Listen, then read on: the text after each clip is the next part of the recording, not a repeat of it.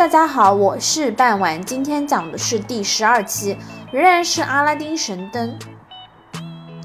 Where was Abanazar all this day? When he could not get the lamp from Aladdin, he went home to Morocco.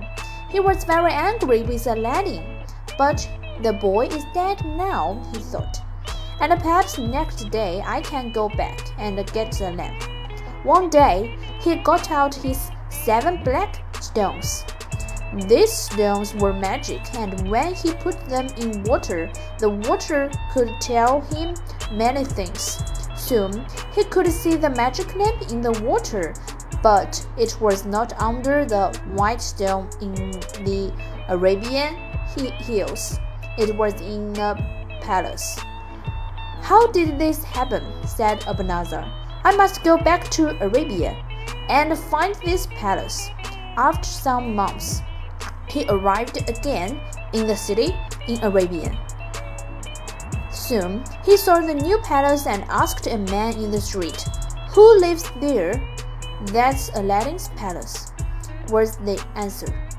Princess Badr al-Budur's husband, a good man and very rich. Abanazar said nothing and walked away. That lazy, good for nothing boy, he thought angrily. So he has the magic lamp and he knows about the genie. How can I get the lamp back? For the next week, Abanazar watched Aladdin's Palace. 今天问大家一个问题，就是说，又是一个角色出现在了故事里，是前面中途没有出现的角色。如果大家知道答案，欢迎大家在评论区的下方进行留言。